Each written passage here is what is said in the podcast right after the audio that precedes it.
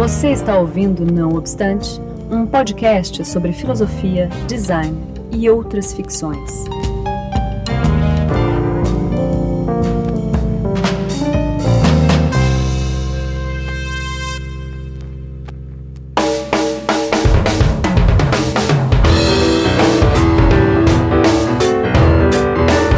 Começando mais um Não Obstante, né? Milagrosamente seguindo a periodicidade mensal pela primeira vez. Ou não, né? Depende se o Felipe conseguir fazer a edição dentro do, do, prazo. Mas o que interessa é que a gente está novamente com o meu amigo Daniel Portugal, esse nosso nobre duque, muso brasileiro recém-chegado das terras anglo-saxônicas. Diga oi, Daniel. Olá. Hello. Então, já voltou com o sotaque. Ah, tô sacaneando. e como convidado especial, contamos novamente com a companhia do professor Rogério de Almeida da USP. Diga oi, Rogério. Olá, prazer estar de volta. Muito obrigado, é sempre uma honra para a gente a sua participação e uma garantia de prestígio aos nossos ouvintes. Hoje eu estou em época de eleição. Inspirado, inspirado. Vote então, Becari. Exato. que bosta, né? Bom, a gente vai falar hoje sobre Machado de Assis, filósofo brasileiro. Esse é o título do nosso Não Obstante número 4, né? E a escolha desse tema eh, se deu por conta é, de uma disciplina ministrada pelo Rogério na USP, na pós-graduação de educação, que eu tive a oportunidade de assistir ano passado. E o título da disciplina é O Imaginário Trágico de Machado de Assis Elementos para uma Pedagogia da Escolha. Então foi uma das melhores aulas que eu já assisti na vida. Obrigado. e é resultado, o Rogério me corrige se, se, se tiver errado, de uma pesquisa financiada pela FAPESP no período de 2010 a 2012. É isso? É, perfeitamente. Perfeitamente. 2010 é. a 2012, isso mesmo. Isso. Então, e, e, eu lembro que por meio da leitura semanal de uma série de contos de Machado de Assis, a gente refletia, né, durante as aulas, sobre o dado trágico que constitui o que se poderia chamar, né, talvez polemicamente ou não, de uma filosofia machadiana. É. Sim, sempre com uma certa dose de polêmica. Exatamente. Mas dá para sustentar, sob algumas condições, essa afirmação. E é isso que a gente vai tentar fazer. Aquilo que o Rogério, na aula dele, chamava de um imaginário trágico de Machado de Assis, que era expresso pelas noções de acaso e convenção, basicamente. Caso, nada con... e convenção. É, nada, exatamente. Tinha as três ideias que definiriam o trágico. Isso, como condição de, da escolha de uma provação incondicional da existência, certo? Perfeitamente. então vamos para a pauta.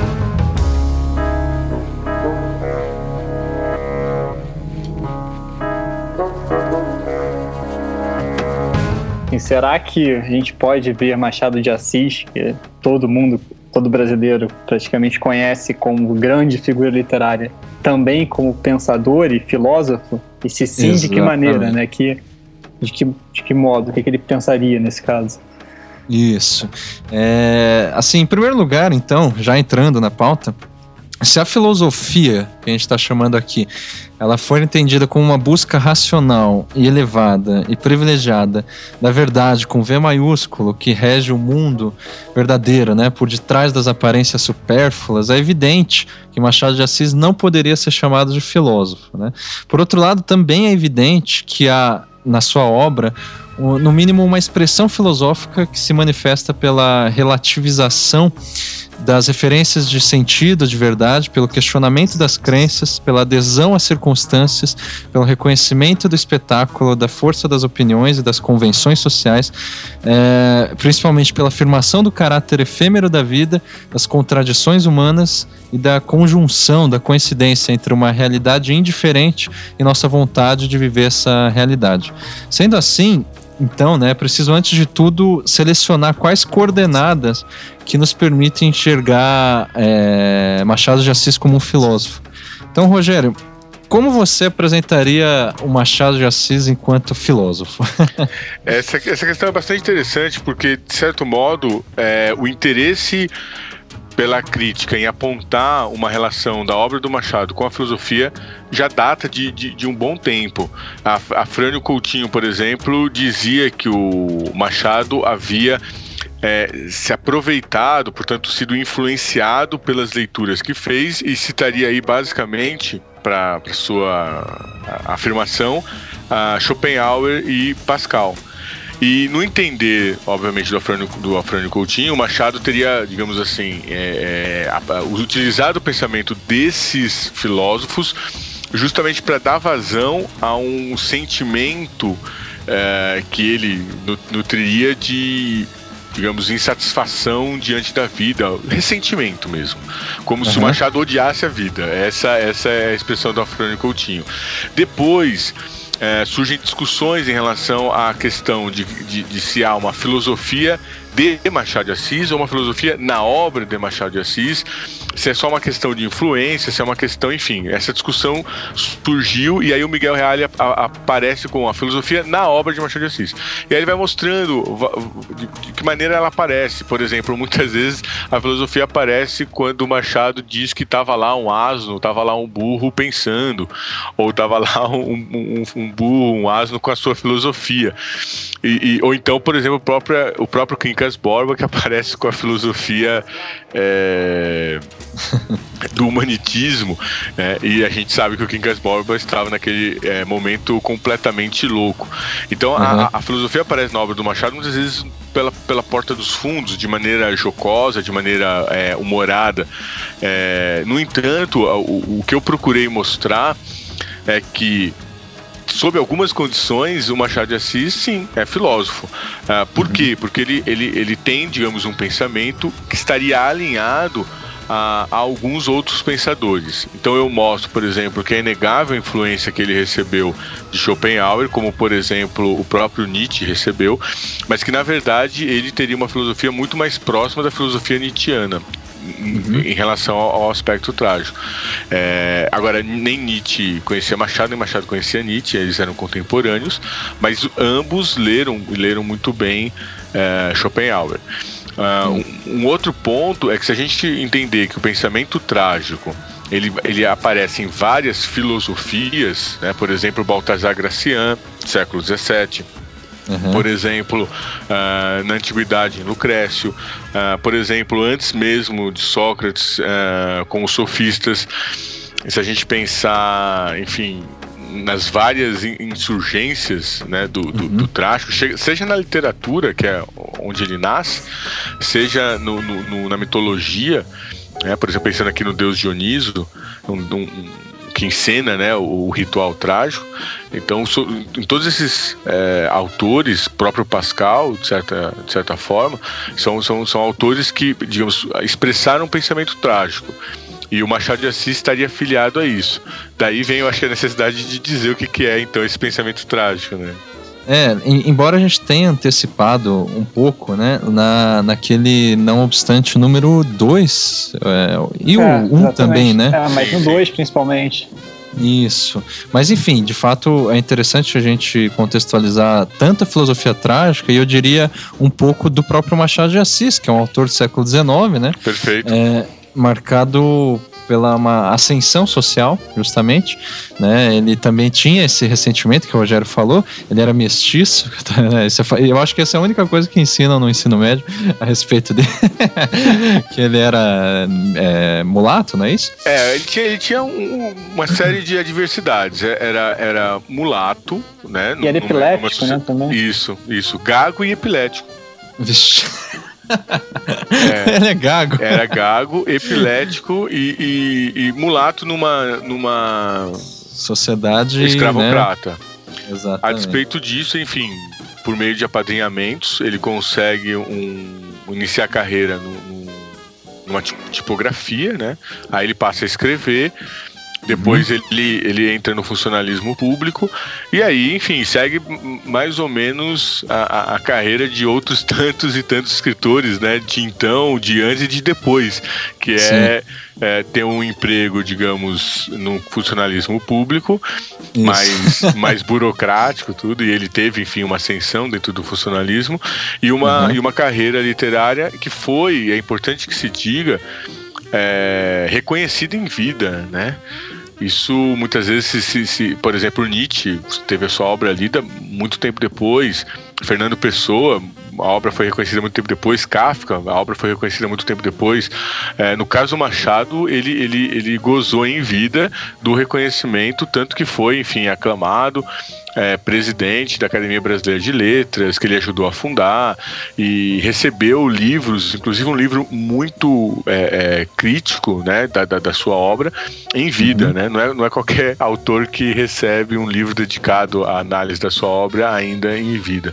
Então Machado pois foi. É. Machado foi sim reconhecido um grande escritor é, na época em que viveu, e desde então praticamente é, não tem dificuldades em se sustentar como o melhor escritor brasileiro. Uhum. E ele, ele chegou a trabalhar como tipógrafo, é isso que você, foi isso que você disse? Isso, ele começou, ainda, ainda. Ele vendia doces. O pai dele era pedreiro, né? Ele vendia doces e com, com, foi coroinha.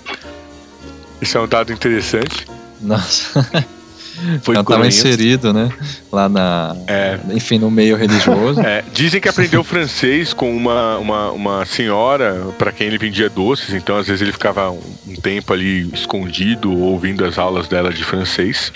Uhum. Certamente aprendeu latim na igreja, né? Como, como coroinha. Sim. E, e depois ele, ele, enfim, começou a escrever no jornal e aí foi pro funcionalismo público. E ele teve contato, né, com pelo menos Schopenhauer, né? A filosofia, do, a obra de Schopenhauer, né? Sem dúvida. É. A filosofia de Schopenhauer, de Pascal, é, de... Montaigne do, do, também, não? Montaigne, Lucrécio e os moralistas do século XVIII. É,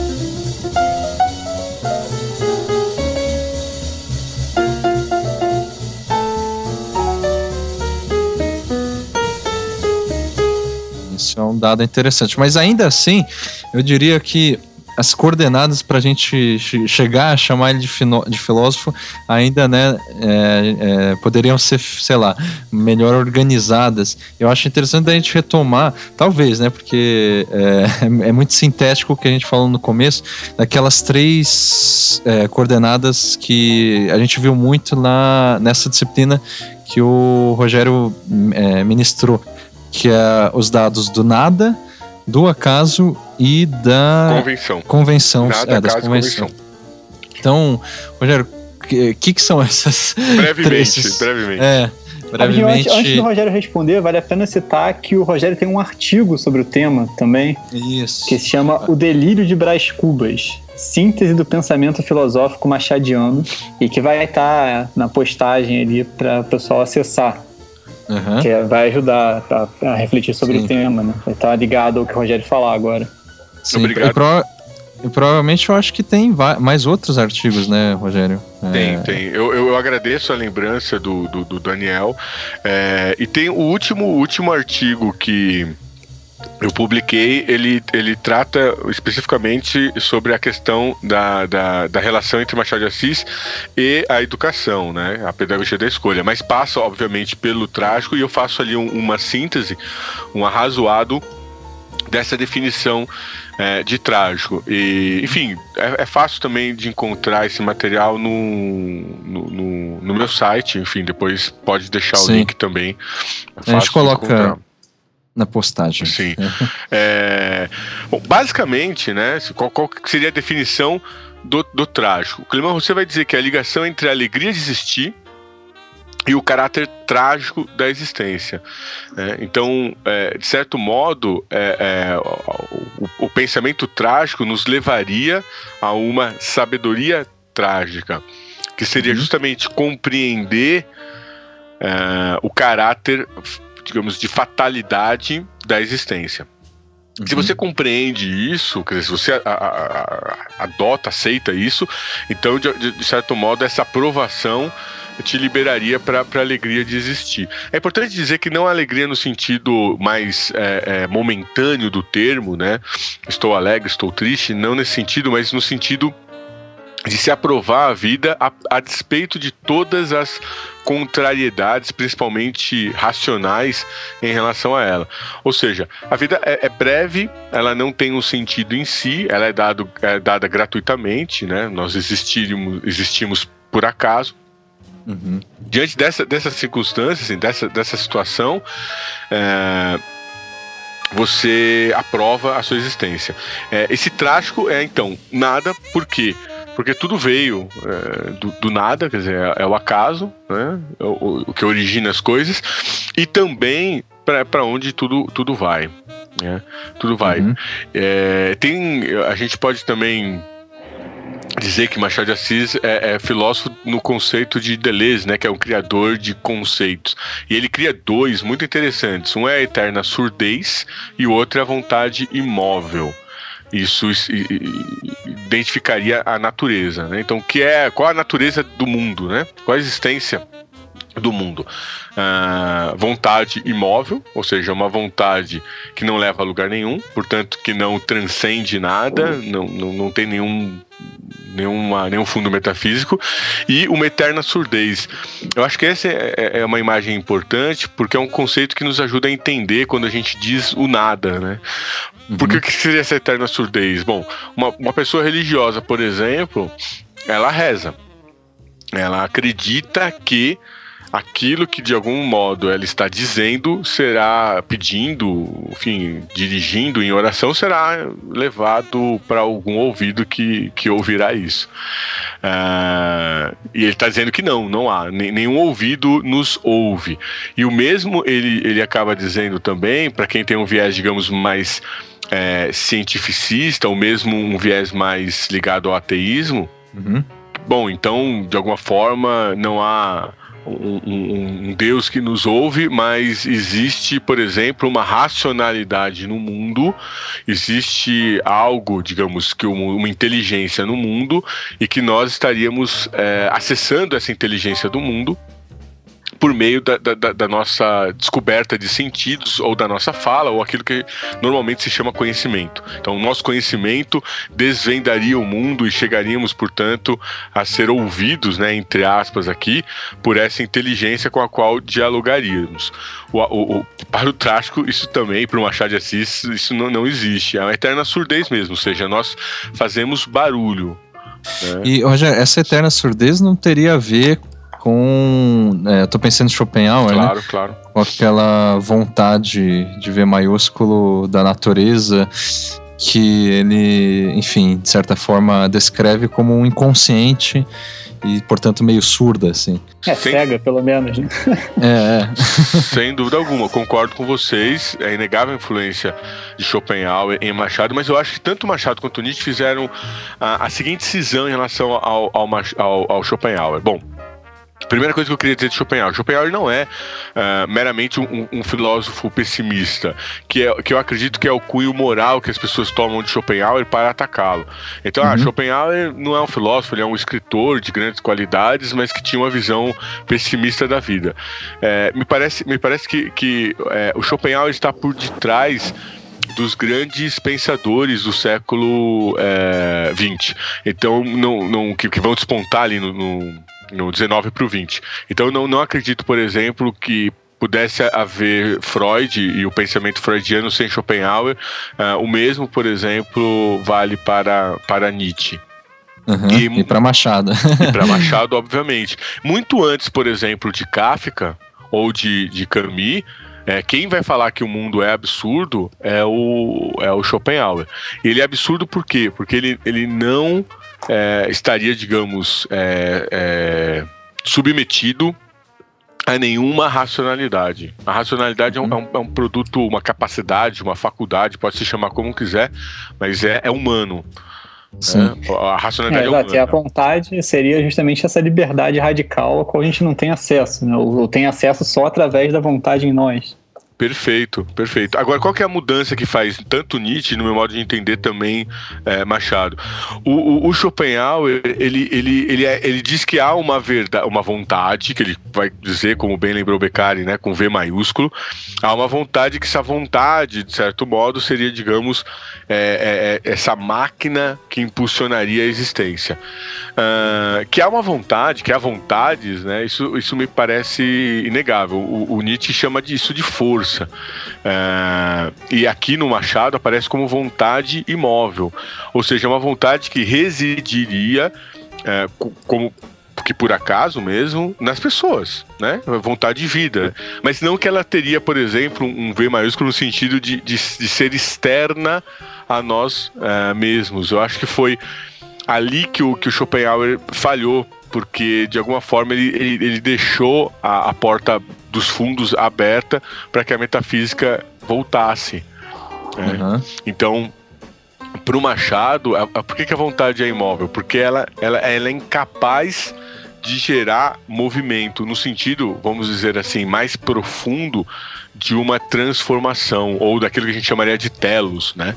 O encaminhamento para uma solução no futuro ou algo do gênero. Quer dizer, é como se nós estivéssemos num cenário de escuridão e silêncio é, o, irromp, o, o, o, irrompimento da vida sob as suas formas mais plurais possíveis, e dentre uhum. essas formas plurais nós tivéssemos a nossa condição, a nossa é, é, existência humana.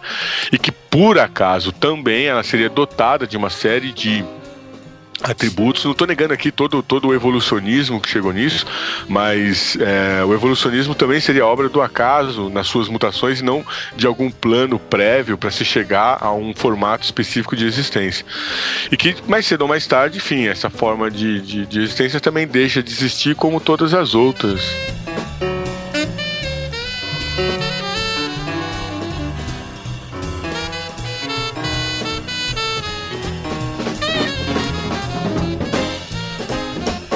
A gente poderia dizer, em primeiro lugar, com relação ao nada, Isso. que seria, sei lá, uma forma de, de, de se nomear esse absurdo, né? De uma constatação de que antes da gente nascer, a gente era esse nada, por assim isso, assim dizer, ou não ser. Isso. E, ao mesmo tempo, simultaneamente, a gente constata que a gente está destinado a retornar a este nada, né? Perfeito. Que é essa condição de não ser Sendo que o próprio ser já é uma, um conceito extremamente contraditório, né, no decorrer da história da filosofia, né? Já que esses, esses, o próprio ser está é, tá em meio a uma infinidade de possibilidades que é, essa comparação entre a, o infinito que é constatado, né? É, esse ser se torna irrisório, por assim dizer, né? Sim, ah, mas nesse mas... ponto que eu acho que tem a ver com, com Schopenhauer, no sentido de que se você, quando não é, justamente não é um, não tem unidade, e se quando uhum. você é alguém, você continua a ser, se não ser nada, é nesse Isso, ponto, potencialmente, parece, pelo é, menos. Né? Exatamente, né? é nesse ponto, me parece que, que existe a vontade com V maiúsculo, que ela é. Ela liga tudo no sentido de que ela não está é, dentro da. da, da ela, a ela não vale a unidade, né? O contar. Ela está para além da, do muitos ou do poucos. É, esse uhum. acho que seria a, questão ali. Então, Mas... a meu ver, é, me, é, me corrijam se estiver errado, vocês que leram mais Schopenhauer do que eu. Mas essa vontade com V maiúscula, ela me parece como um contraponto, de certa forma, justificador ou justificante, né? É, de, de, de, uma qualificação que ele dá como absurda em relação a essa constatação. Então, sabe, como assim? Bom, a existência é absurda porque é isso, né? A gente é um ser potencialmente nada, que provém do nada, e daí é um absurdo, ou seja, já tem uma, uma, um, uma, um caráter de, de, de lamentação. Pô, que, que coisa, né? é, é, é esse nada e tal. Grande, a, a, grande fim ético seria justamente conseguir negar a vontade, né? Chegar ao nada. E aí, nesse ponto, eu acho que sim, né? Tem essa, esse fim, né? Essa, essa coisa que você poderia fazer no final e, e chegar é, a uma e é nesse sentido Exato, é nesse sentido, inclusive, de redenção que me, eu, eu, vejo, talvez de uma maneira, sei lá, extremamente leiga e tudo mais, grosseira, mas o conceito de vontade com V maiúsculo do, do Schopenhauer, que é uma forma de negação desse nada. Ou não, estou errado. Não, eu, eu, eu acho que, que, que, sim, que, que pode, ser, pode ser dito dessa forma, mas é, a, a no, no, no meu modo de entender, uma questão que eu acho que é, é fundamental. É como se o Schopenhauer uhum. uh, olhasse para a obra do Kant e dissesse assim: é, não, não é isso. O homem não é esse, esse senhor uh, da razão. É, é, ele tá, está submetido a forças incontroláveis, que depois com Freud vai ficar mais claro aí que seriam as forças do inconsciente. Mas o Schopenhauer é o primeiro a abrir espaço para esse pensamento. Nós estamos é, submetidos a forças incontroláveis que não são forças racionais. Uh, são as nossas paixões, no fundo são as nossas paixões que, sim, sim. que, que, que, ligam, nos ligam à vida e não propriamente uhum. uma razão específica para viver. Uh, só que quando Schopenhauer constata isso, ou seja, quando ele olha para o nada e, e, e, ele percebe que, enfim, é, é, a única coisa que nos resta é essa, essa vontade, vamos dizer assim, essa vontade de vida, é, ele lamenta. Então ele diz assim: Nietzsche estava errado, é, Kant estava errado. Que pena. Eu queria Sim. tanto que ele tivesse certo. Exata, exatamente. É, então é, é, daí que viria, por exemplo, o pessimismo do, do, do Schopenhauer. Uh, uhum. Não necessariamente porque ele digamos, acredita que as coisas não vão melhorar. É porque ele, de alguma forma, constata que nada vai para lugar nenhum e ele lamenta essa constatação. A uhum. diferença, uhum. por exemplo, para o Nietzsche, ou no meu modo de entender, para o Machado também, mas eu acho que Nietzsche isso é mais forte, é Uh, sim, Kant estava errado. Nós não somos senhores da, da, da nossa razão. Há uma força, né, uma vontade é, que, que, que, nos, nos, nos é, anima. O, o, Nietzsche vai chamar essa vontade de, de, de, de potência, né? É, uhum. vontade de poder mesmo, quer dizer, essa vontade de, de força, de exercer, a força de viver, de se afirmar pela vida, e no entanto, é, ele vai dizer que isso é ótimo, porque é isso que nós temos. Então, então por exemplo, é, é, até eu tô, tô finalizando o livro sobre o Machado, eu espero ainda lançar no final desse ano. A gente pode depois até falar sobre isso. Olha se, aí. Se ficar legal. pronto, né? Mas tirando a parte aqui de, de Merchan, eu, eu abro o livro com uma, com uma epígrafe é, uhum. que é a arte de viver consiste em tirar o maior bem do maior mal. Isso é o Machado de Assis. Quer dizer, apesar de todas as circunstâncias adversas né, da, vida, extrair disso o maior bem. Ou seja, quando o Machado diz é, a arte vive consiste em tirar o maior bem do maior mal, esse bem e mal aqui é relativo, né, no sentido nietzschiano mesmo, de além do bem e do mal, ou seja, como uma, uma uma, uma circunstância que é dada, que nos é dada, que é a vida, e que eu posso tentar extrair dessa circunstância aquilo que é melhor para mim, aquilo que de alguma maneira é, é, é, melhor dentro da ordem da convenção. Por isso que, junto da ideia de nada, para a gente não ficar também só preso a esse conceito, vem. Uhum a, a, de acaso e convenção. Acaso é algo muito simples de compreender, porque o acaso é aquilo que não se justifica, o acaso é aquilo que não se explica. O acaso o que não tem causa. Que né? não tem causa. Então, quer dizer, é aquilo que surge espontaneamente. Vamos, vamos dizer isso em relação, por exemplo, à existência, que seria aí, no caso, o mais interessante. Porque, óbvio, a gente pode estabelecer relações de causa e efeito é, desde uma construção. É, desde a construção, uma construção sintática, por exemplo, né? É, isso aconteceu, né? Sair de guarda-chuva porque estava chovendo, então estabeleço uma relação de causa.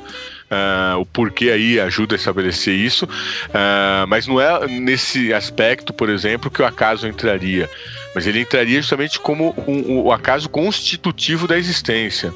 Então é a uhum. ideia de que uh, desse, desse esse nada Uh, de onde tudo vem para onde tudo vai, quer dizer, esse, esse, nada que no fundo é aquilo que, que, que, que é a existência, ela, ela, ele, ele né, irrompe a partir do, do, do, acaso. A existência rompe a partir do acaso.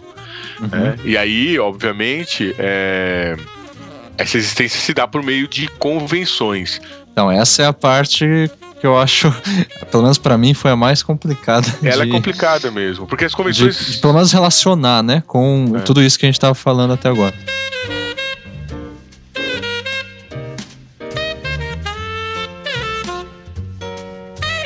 Se a convenção não é só uma convenção de, de é, social, por exemplo, porque quando a gente fala convenção, a, a, as pessoas imediatamente imaginam, ah, então nós temos as leis da natureza e nós temos as convenções sociais. Não. Aquilo que se chama leis da natureza é uma convenção também. Ou seja, digamos que se você fizer a, a, a, as contas de trás para frente, né, é, e dizer o seguinte, bom, para a Terra existir foi preciso que ocorresse uma conjunção de fatores é, ímpar no mundo para que se formasse oxigênio, para que se formasse água, para que a temperatura fosse ideal para nossa existência, etc, etc, etc. Uh, quer dizer, por que, que existiu esse tipo de circunstância? Seria por acaso, quer dizer, o acaso ele mistura tudo, ele embaralha tudo. O acaso ele estaria, seria, portanto, um grande caldeirão ou aquilo que os gregos chamavam de caos. Então, esse caos inicial é, é que, é, é, é, que estaria ligado aí a, a, a uma ideia de, de, de, acaso, ou seja, de experimentações sem controle, sem uma razão específica, portanto, como você disse, sem uma causa anterior, né, que uh, no, no, no, no, embaralhamento do, do, da, dos seus elementos gerasse a existência e, portanto, com o passar do tempo e todos uh, os desdobramentos né, que foram dados por acúmulo, e uhum. também ainda funcionando esse aspecto uh, do acaso, esse aspecto casual da existência, nós chegássemos, portanto, à existência. Uh, e, e esse, esse movimento todo, que a gente poderia chamar de natureza, por exemplo, uh, a chuva, o sol, enfim, são convenções. Em que sentido? São encontros felizes dados pelo acaso. Vamos, uhum. vamos pensar o seguinte: é, o, o, os, os, dinossauros foram um encontro feliz, provisoriamente feliz, né? O encontro do acaso, o encontro feliz do acaso, provisoriamente feliz. Por quê? Porque deixou de existir, ou seja, as condições para que a, existência se mantivesse, é, deixou de existir, é, deixaram de existir.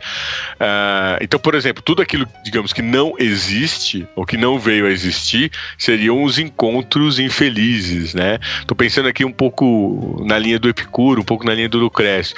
Né? Então, os, os átomos vão se, se, se juntando, vão se encontrando, e aí você tem, digamos, encontros felizes que gera uma convenção e encontros infelizes que não geram nenhuma convenção. Se a gente pensar no aspecto humano, se dá também da mesma forma. Nós no, nos reunimos, por exemplo, nós três, e aí dizemos, bom, esse programa vai durar quanto tempo? Ah, vai durar uma hora, não, vai durar 40 minutos. Durar... Enfim, a gente faz uma, uma discussão aqui.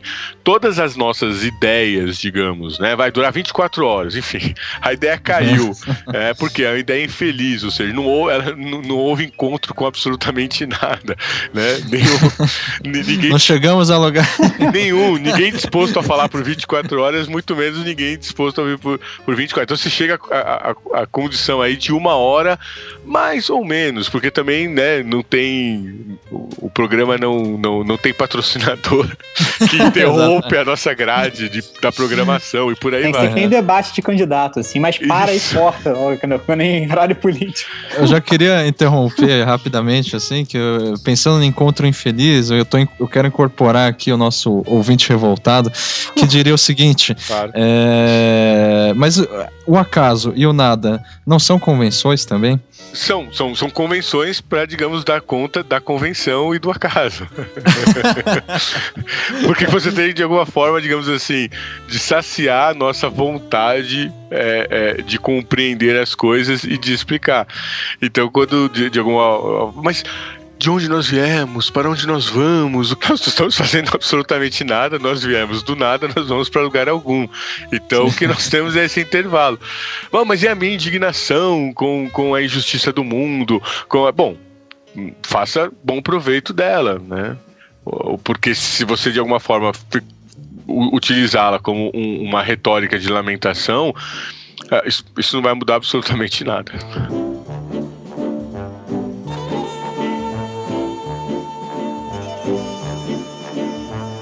Ô, Rogério, é, sobre esses temas, esse do acaso, natureza e tal, nesse, nesse seu artigo, o Delírio de Brás Cubas, acho que você mostra, é, discute a respeito deles de uma maneira muito legal, a partir de um capítulo desse livro do, do Machado, que eu acho sensacional, que é o Memórias Póstumas de Brás Cubas. Só para relembrar, o livro é narrado por um morto, né? O Brás Cubas está morto e ele narra a vida dele de uma maneira assim meio distanciada, meio não, é bem interessante. E aí, de repente, você poderia usar agora esse livro para falar. Acho que fica é, interessante nessa relação que você faz. Para ilustrar, né? É, para ilustrar, se você puder fazer isso. Posso, posso. Eu vou, vou, começar com uma historinha bem, bem breve, mas que, digamos, vai tirar um pouco do peso, assim, da, de falar, né, do Memórias Póstumas de Brás Cubas. É, enfim, dei aula durante muito tempo de literatura para o ensino fundamental e para o ensino médio, né, e de leitura para o fundamental. E tanto no fundamental eu lia Machado com os alunos e no médio também. E, e um pouco como também eu faço na pós-graduação. Eu, eu tenho o hábito de ler ler o autor, não simplesmente falar dele. É, se nós tivéssemos aqui tempo, né, se fossem as 24 horas de programa, eu leria também para os leitores. Né, mas eu acho que a recomendação do Daniel é, é, importante. E numa das aulas eu, eu, dizia, os alunos falavam, ah, Machado, nós não gostamos de Machado, por quê? Ah, porque é muito chato, aquela linguagem é, é, é, é difícil, e ele está falando de questões muito sérias. E eu dizia para eles, bom, é, você não, não leu Memórias a... Póstumas, né? Isso, vocês não têm a chave para entender. Vamos pegar algumas chaves. A primeira é do humor. Então a gente começou a ler o livro e aí dizia assim: olha, ele começa dizendo que não sabe se vai narrar suas histórias como fez é, é, Moisés, né? Pelo começo ou pelo final. Mas como Moisés começou pelo começo, né? Então ele ia começar pelo final, que era narrando a sua morte. Bom, já começa é, aí. É hilário, o livro é hilário, né? Assim, que... Muito hilário. Já começa aí duas, duas piadas, né? O primeiro é se comparar com, com, com, com, Deus, né? Depois ele vai voltar a falar sobre isso. É, mas assim, sobre o, o patriarca da, da, da do, do Velho Testamento, portanto, que serve tanto para os judeus quanto para os católicos. Né? Então essa é a primeira comparação que é muito divertida. E o segundo lugar ele que vai narrar a própria morte. Né? Uh, e aí ele diz que é, havia 11 pessoas no seu enterro. E aí os alunos pararam, olharam, eu falei assim, pensem aqui qualquer um de vocês, entendeu? Se qualquer um de nós é, morresse hoje ou amanhã, no mínimo nós teríamos 100 pessoas chorando no nosso enterro, no mínimo. E olhe lá que nós não somos pessoas né, notáveis, célebres, nada disso. Agora, para um homem que tentou ser célebre como o Brás Cubas, ter 11 pessoas no seu enterro é algo né, risível. E aí ele diz, de maneira muito bem-humorada, que um deles, né, ele diz assim, bom, acresce que chovia, né, então ah, as pessoas não foram no meu tempo porque também tava garoando, né, era uma garoa fina, tal, mas tava, tava garoando. E aí um dos seus amigos diz, a natureza parece chorar a morte, a perda né, deste ente tão querido. E aí ele diz: Não, não me arrependo de ter deixado 11 apólices para ele de herança. e aí eu dizia lá para os alunos: Olha, 11 apólices são como se fossem né, é, é, 11, enfim, 11 títulos, é como se fosse, enfim, ações de uma bolsa de valores. Né? Então, portanto, ele está deixando herança, está deixando dinheiro para esse amigo. E aí vem a primeira questão: a fala do amigo é interessada ou desinteressada? Bom, é totalmente interessada, mas é uma fala que remonta a quê? Remonta ao romantismo. Né? A natureza teria um, um, um, dentro, um si, teria, portanto, um, um sentimento, e ela externi, é, é, externaria isso por meio né, da, da, da, chuva ou do sol, que seria o sentimento da natureza. Bom, para aquela eterna surdez, né, a gente sabe o quanto há de ironia aí. Até chegar, claro, na Marcela, que amou por tantos contos de réis é. e algumas semanas. Essa e, parte é e, é ótima. É ótima também. E aí, quando os alunos começaram a perceber isso, então eles, eles, eles despiram daquela, daquela seriedade, daquela aura de seriedade que envolve Machado de Assis por ser o nosso principal escritor, etc, etc, etc, e começaram a, a, compreender o que é que de fato ele está fazendo. E o que ele está fazendo o tempo todo é rindo da, da, da, da sua existência. Ah, uhum. tem uma questão de classe, óbvio que tem. Ele está rindo também, né, da, da, da da, da, classe capitalista, conservadora e etc, etc. Eu acho que o é, mostrou um pouco isso. Mas, é, por outro lado, ele está rindo da própria existência. E ele tem algo que é muito. que é um privilégio, né? Que é ter vivido a vida e depois fazer comentários dessa vida vivida. E os comentários sempre, ou quase sempre, desmentem uh, os interesses confessados durante a vida. Uhum. Ou seja, nós agimos por uma vontade que não se pode confessar. Por isso que ele precisa ser um autor defunto, Um, ou um defunto autor, para ser mais exato. Quer dizer, ele Uma precisa... visão póstuma, no caso. Né? Perfeito. Né? Ele precisa morrer para poder dizer, entre aspas, a verdade. Ou seja, os interesses reais que moviam as suas ações e que, portanto, estaria no, no limite desvinculado de todo de, de, de toda todo princípio, digamos, mais racional. Quer dizer, é, é, é uma vontade, vamos dizer assim, de, de poder. Uhum. Ele, ele, ele quis ser ministro, ele quis ser é, célebre, ele quis fazer o emplasto para ser uma pessoa famosa, ele quis é, é, escapar do anonimato, né? Da, da, da existência e ter um instante, um instante sequer de brilho. E ele fracassou nisso. Ele diz isso no final: eu fracassei, eu não consegui. Mas é muito sintomático, por exemplo, que ele não, não, não tenha querido casar com a Virgínia. Depois, quando a Virgínia vai casar com, com, com o outro, o Lobo Antunes. Não, Lobo Neves, desculpa.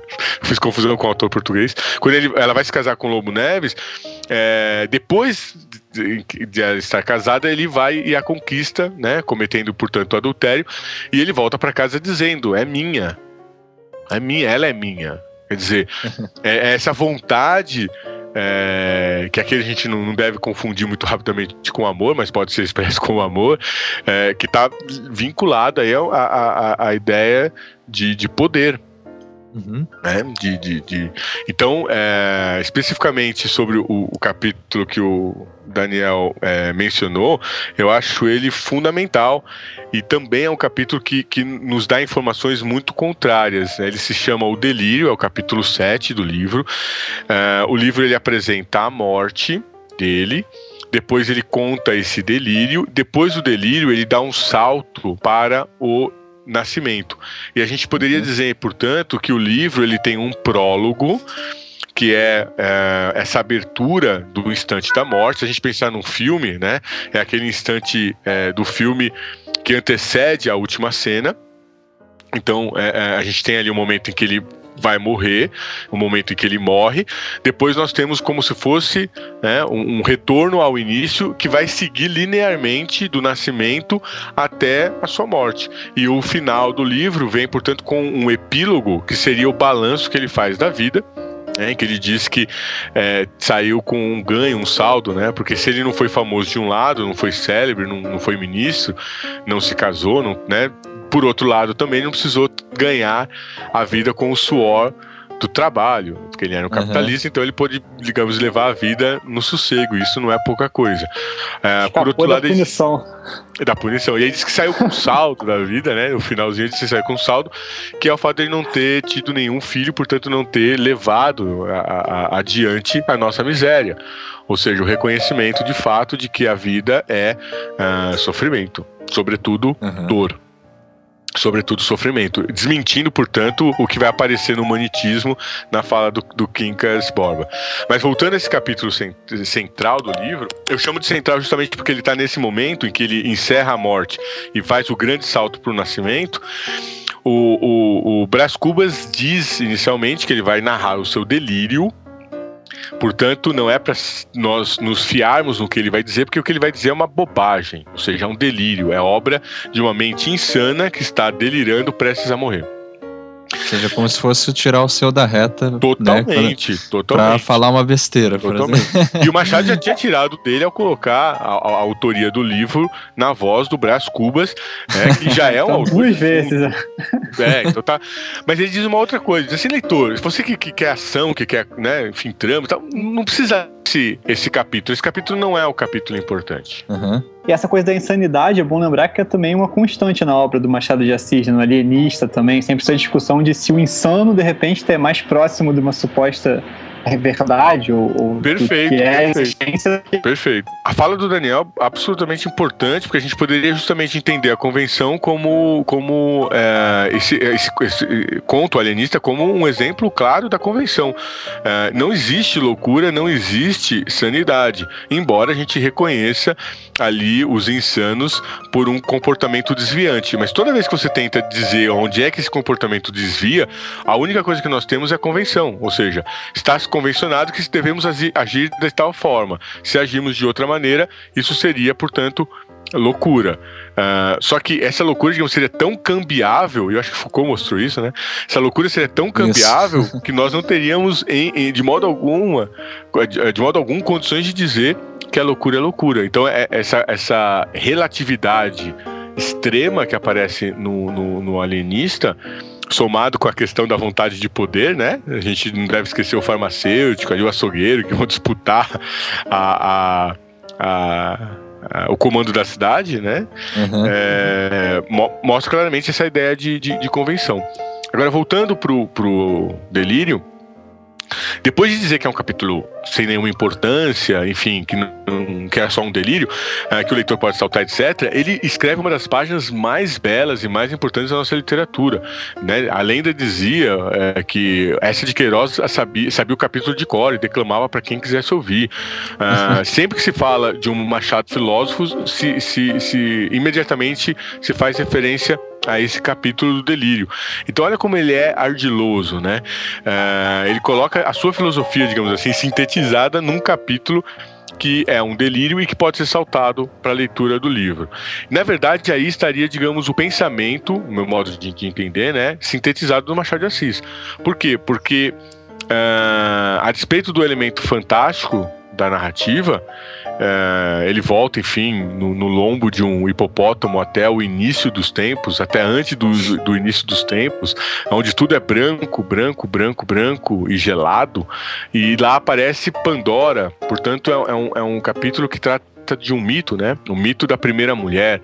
E aí essa primeira mulher, portanto doadora da vida humana, é, é a Pandora que aparece na figura de uma de uma gigantesca uma, uma mulher gigantesca, uma natureza gigantesca, que é, mostra que o seu prazer reside justamente, que é um, um, prazer cruel, né? Que o seu prazer reside justamente em, em distribuir né, as dores para a existência e também a, a, as dores e as alegrias, vamos dizer desse modo, né?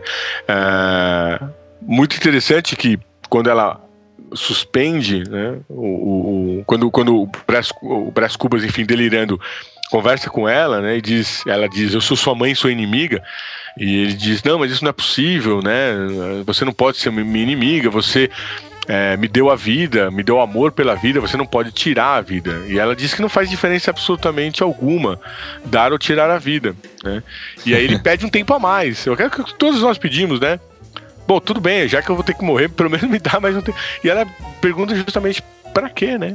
Para é, aumentar, quer dizer, levar um pouco mais a dose de, de dor e sofrimento que a vida, de certo modo, oferece, né?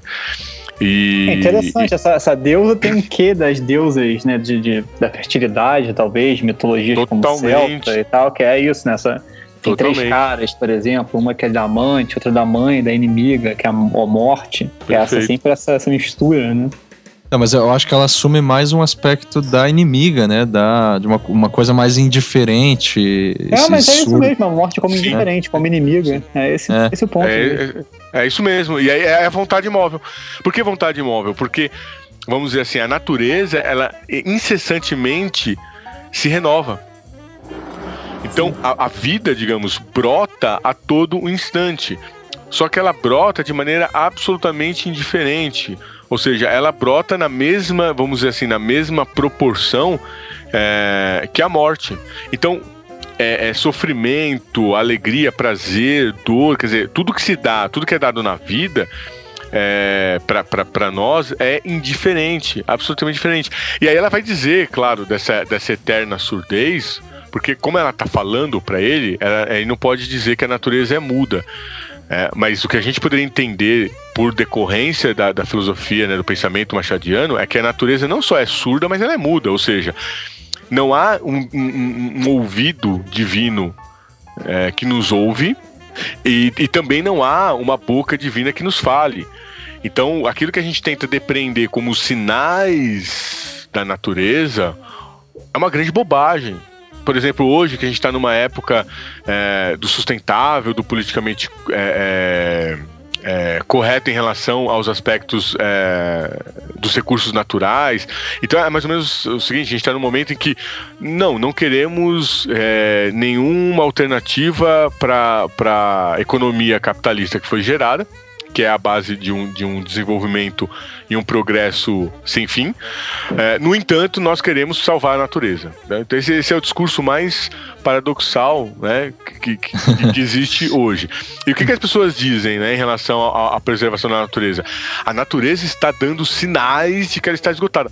Bobagem bobagem, a natureza não fala conosco, ela não, não nos dá nenhum sinal.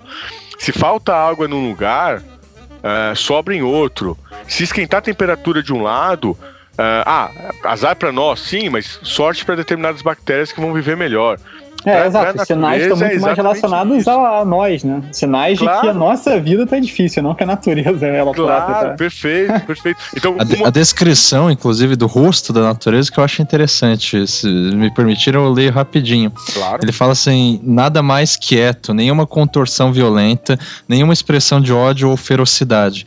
A feição única, geral, completa, era a da impassibilidade egoísta, a da sur eterna surdez, a da vontade imóvel raivas, se as tinha, é, ficavam encerradas no coração. Ao mesmo tempo, nesse rosto de expressão glacial, havia um ar de juventude, mescla de força e vício, diante do qual me sentia eu o mais débil e decrépito dos seres. é porque ele tá morrendo, né? Ele, ele, ele envelheceu, ele tá morrendo. E, e, e, essa juventude, digamos, ela, ela vem como força, né?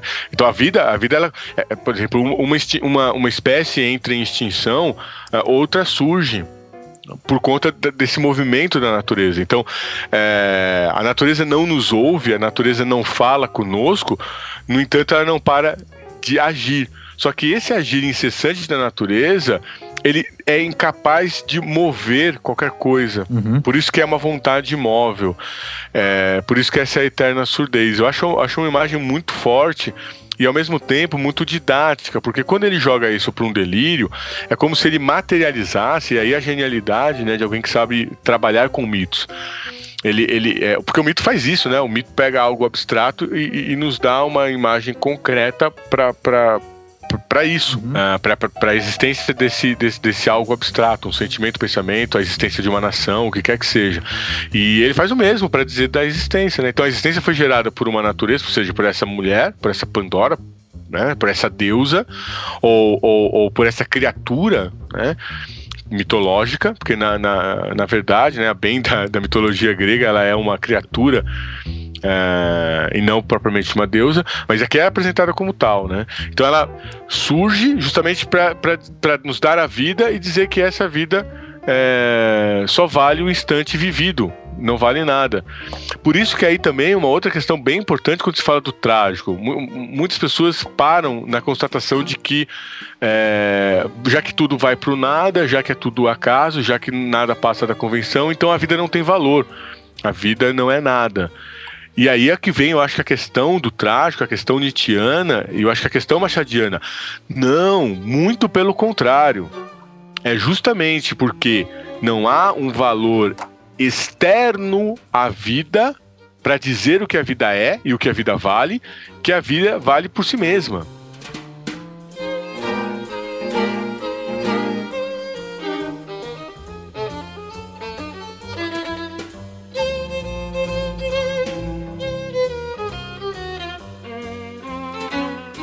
temos a liberdade mais radical, como diria o Nietzsche, justamente. Exatamente. Ou como, ou como Por diz isso... o Bataille, que nós viramos deuses. É, é, é, em certo sentido, sim, porque eu, eu, é por isso que eu aprovo tudo. Ou seja, uhum. tudo que é humano uh, é humano. Por mais odioso, por mais feio, por mais horrível que seja, e que nós, por, um, por, um, por uma série de razões, tenhamos pudor de, de, de admitir, uh, isso ainda assim né, é vida. Uhum. E isso é, tem um valor como vida. Diz respeito às convenções, né, elas não valem mais com relação a uma suposta verdade que elas se comparam, mas valem pelo próprio é, caráter criativo delas, pela própria potência que elas emanam. Né? Então é, é, é valorizar a, a, vida aqui agora na, na criação constante de ideias, de valores. Perfeito. Isso, eu acho que a, a, a, acho fantástico a forma como ele é, articula todo esse pensamento, principalmente no fato de que a Pandora, né, leva o, o, o Brás Cubas, né, depois de erguê-lo como uma pluma entre os dedos. Essa parte é muito bonita. É, pra mostrar para ele o, o, o, desfile, né, do, dos séculos, do primeiro ao último século, quer dizer, claro que essa é uma, enfim, uma, uma fantasia, mas é, é, já vem com trilha sonora aqui. Né? Não, foi isso que eu falei, cara. Passa ônibus aqui é, é, é foda. Foi esse som que fez, né? São, são, os séculos chegando. São os séculos é, chegando. Já é pra acompanhar a narrativa do Marcos. Ó, os séculos passando.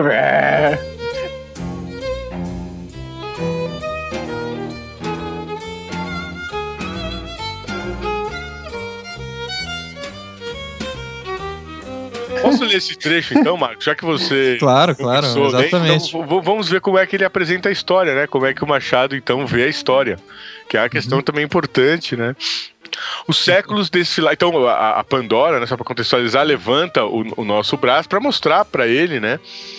É, o que, que é a existência, né? o que, que é a história, o que, que é, digamos, a, a, a constituição né, dessa linha temporal que marca, portanto, a existência humana. Os séculos desfilavam num turbilhão, e não obstante, porque os olhos do delírio são outros, eu via tudo o que se passava diante de mim: flagelos e delícias. São esses dois conceitos aqui, comentário meu, são esses dois conceitos que vão nortear aqui a visão do Machado: flagelos e delícias. Desde essa coisa que se chama glória até essa outra que se chama miséria e via o amor multiplicando a miséria e via a miséria agravando a debilidade. Aí vinham a cobiça que devora, a cólera que inflama, a inveja que baba e a enxada e a pena úmidas de suor, e a ambição, a fome, a vaidade, a melancolia, a riqueza, o amor, e todos agitavam o homem como um chocalho, até destruí-lo como um farrapo. Eram as formas várias de um mal que ora mordia a víscera, ora mordia o pensamento, e passeava eternamente as suas vestes de alequim em derredor da espécie humana. A dor cedia alguma vez, mas cedia à indiferença, que era um sono sem sonhos, ou ao prazer, que era uma dor bastarda. Então o homem flagelado e rebelde corria diante da fatalidade das coisas. Essa parte aqui é bem importante. O homem flagelado e rebelde corria diante da fatalidade das coisas atrás de uma figura nebulosa e esquiva, feita de retalhos, um retalho de impalpável, outro de improvável, outro de invisível, cozidos todos a ponto precário com a agulha da imaginação. E essa figura, nada menos que a quimera da felicidade, ou lhe fugia perpetuamente ou deixava-se apanhar pela fralda, e o homem a cingia ao peito, então ela ria como um escárnio e sumia-se como uma ilusão. E aí Nossa. depois os. É muito forte isso. Eu, eu, eu, vou fazer um comentário breve, né? Porque depois na sequência os séculos, enfim, passam do, do, do primeiro até o último e, e, ele percebe que são todos iguais, ou seja, todos é, acabam sendo um emaranhado ou um misturado. É, das coisas que já estão aí. Portanto, quando a gente fala é, de, de acaso, é que todos os dados possíveis da existência já estão aí. E, o, e, o, e, a convenção é justamente os arranjos possíveis que eles terão. Então, na verdade, tudo parece muito novo, mas no fundo nós estamos eternamente retornando às mesmas coisas, só que com arranjos novos, com misturas novas. Bom, isso é um pouco de Nietzsche, é um pouco de Deleuze, depois, se for o caso, a gente volta. Agora, em uhum. relação a essa passagem, o que vale, eu acho que frisar é a dor nos é dada por indiferença e, e, se a gente retira algum prazer da vida, esse prazer também não é um bem supremo, mas ele é uma dor bastarda, né? Quer dizer, é, é, é, uma, é, é uma dor às avessas. Ah, uhum. É uma dor sem, sem, sem o princípio da dor, né? Um prazer está muito ligado a essa ideia de dor. Quer dizer, a gente não chegou ainda a Freud e o, e o Machado já estava fazendo esse tipo de afirmação. Uh, e aí ele vai dizer que o homem então passa o tempo todo correndo atrás da felicidade e que a felicidade é uma ilusão. Então eu acho essa definição do homem muito importante. Por quê? Porque o homem flagelado e rebelde uh, corre diante da fatalidade das coisas. No fundo, dialoga com né, a síntese do Fernando Pessoa, de que somos cadáveres adiados que, proqui, que procriam, né? Perfeito. É... Parece na, na, boca do Ricardo Reis, é isso mesmo. Exatamente. Daí juntando lá no, com Eclesiastes, como o Rogério põe no artigo, vivendo nada de novo debaixo do sol. Exatamente. Então, a, a, a, a grande questão de, de, de, de uma urgência de transformação Uh, ela, ela, surge primeiro da não aprovação da existência como tal, como nos é dada. Então, uma tentativa, por exemplo, vamos, vamos pegar os aspectos morais. O que, que, o que, que as pessoas nos, nos dizem desde muito pequeno, na, seja na escola, seja na família, seja no trabalho, seja em qualquer lugar que a gente bote o pé. Você precisa se tornar uma pessoa melhor. Essa é a grande questão. Uh, você precisa se transformar numa pessoa melhor. Uh, nós não, não vamos nos transformar em absolutamente nada, a não ser em, em adubo, né? Se enterrado ou em cinza se cremado. Mas uh, e, e, efetivamente não é um melhor absoluto que se possa extrair. Uh, de fora da condição humana. Por isso que quando eu falo da relação com a educação, é sempre nessa perspectiva do, do melhor para mim mesmo, né? Do melhor diante das circunstâncias, do melhor diante das possibilidades. Então, se alguém disser assim, você quer que a vida seja melhor? Uh, eu quero diante das circunstâncias diante do que é possível melhorar. É, então, por exemplo, eu não tenho nenhuma, nenhuma contrariedade aos inúmeros, inúmeras bandeiras e inúmeros movimentos que querem transformação social, porque querem uma vida melhor. Pelo contrário, eu endosso todas elas. Eu acho que nós queremos uma transformação para uma vida melhor, mas lembrando que transformação seria um rearranjo de peças do poder do poder, porque o que move o homem é a vontade de poder, então é a vontade de ter mais poder, né? Portanto, a, a, vontade, de, a vontade de transformação é sempre de quem não tem tanto poder quanto gostaria. Não, não conheço pessoas que estão no poder com vontade de transformação, é, a não ser que seja para ter mais poder, aí sim. Mas é, é, é, é, é Mas não necessariamente poder político, né? Não, não necessariamente. É bom deixar claro, é, não só para esclarecer, não necessariamente poder político. Claro, poder, poder sexual, poder. Não, sim, sim, só para é, reconhecimento, principalmente. De conhecimento, de reconhecimento. Reconhecimento. É. Também, poder, poder no sentido de, desse impulso mesmo de vida. Uhum. E o melhor é sempre o melhor diante das possibilidades. Então, é, quer dizer, o, o, o que, que, é melhor, né? Sei lá, o prato X ou o prato Y? Diante das possibilidades que eu tenho aqui, o prato Y é melhor. Então é isso que vai. Porque todas as escolhas, de certo modo, no, no, no, aspecto é, exterior à própria existência, elas não significam nada. Elas sempre vão significar circunstancialmente. É, agora, muitas vezes, quando a gente observa as ideologias e os discursos ah, filosóficos, eles são pautados numa indignação, eles são pautados numa rebeldia, eles são pautados numa vontade de transformação da própria existência, ou seja, uma transformação da fatalidade das coisas. E eu acho que aí é que há um enorme equívoco.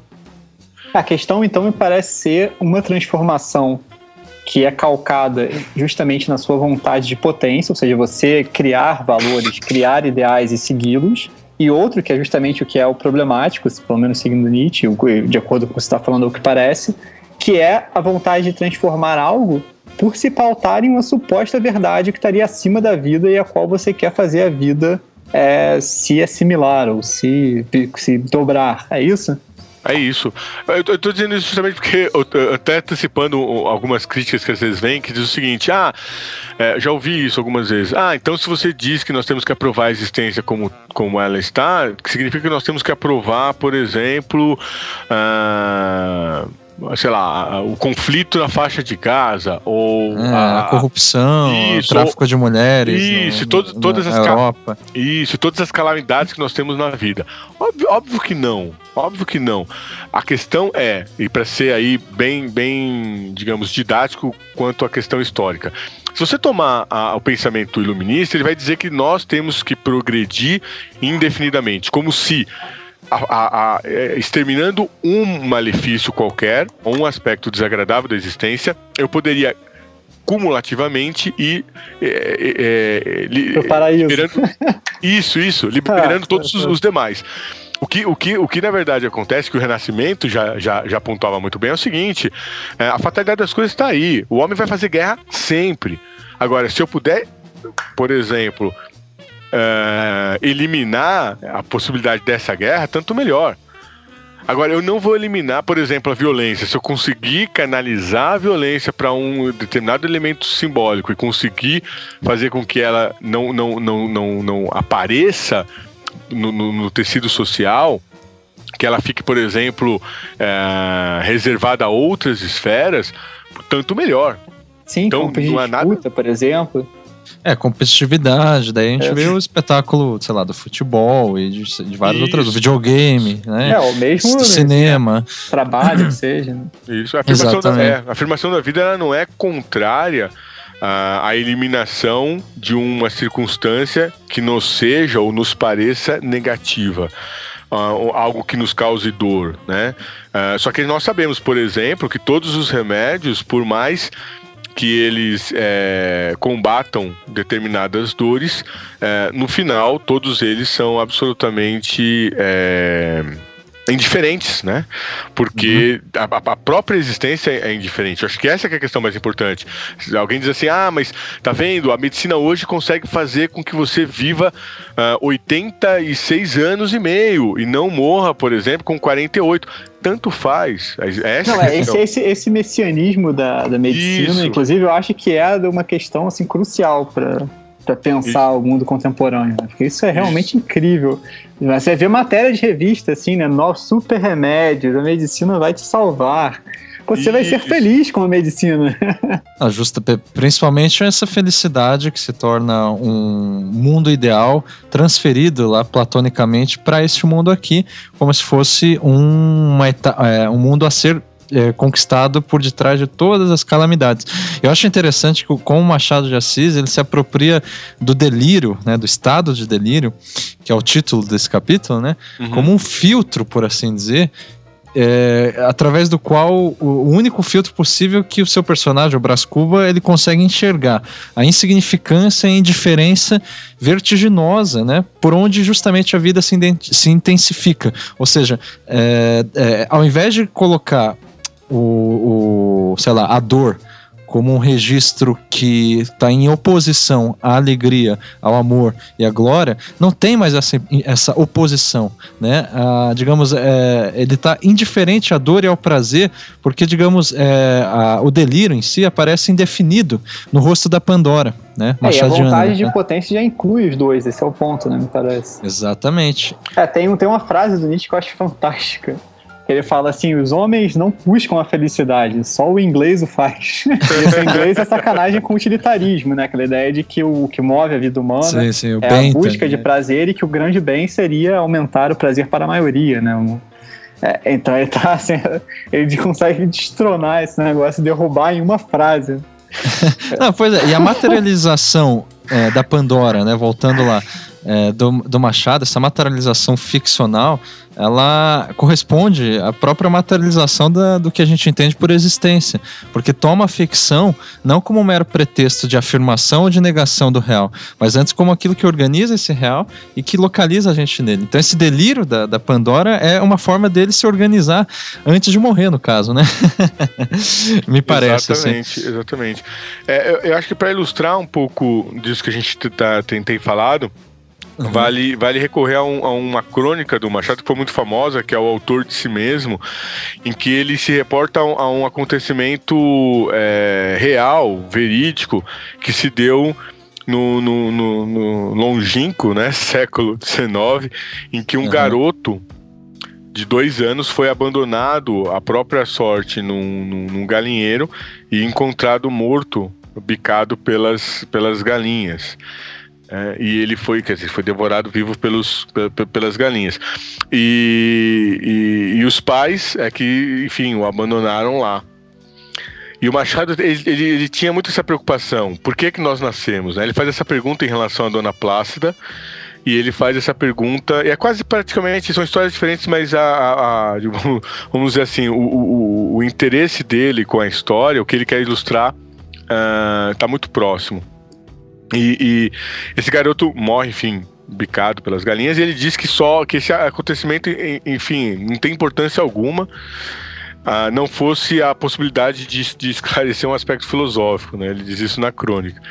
É, ou seja, ele não está preocupado com o sensacionalismo, né? E aí ele coloca o garoto de dois anos perguntando para o Arthur Schopenhauer Nossa. por que, que aconteceu isso com ele. E aí o Schopenhauer diz assim, ô, ô garoto, a culpa é sua.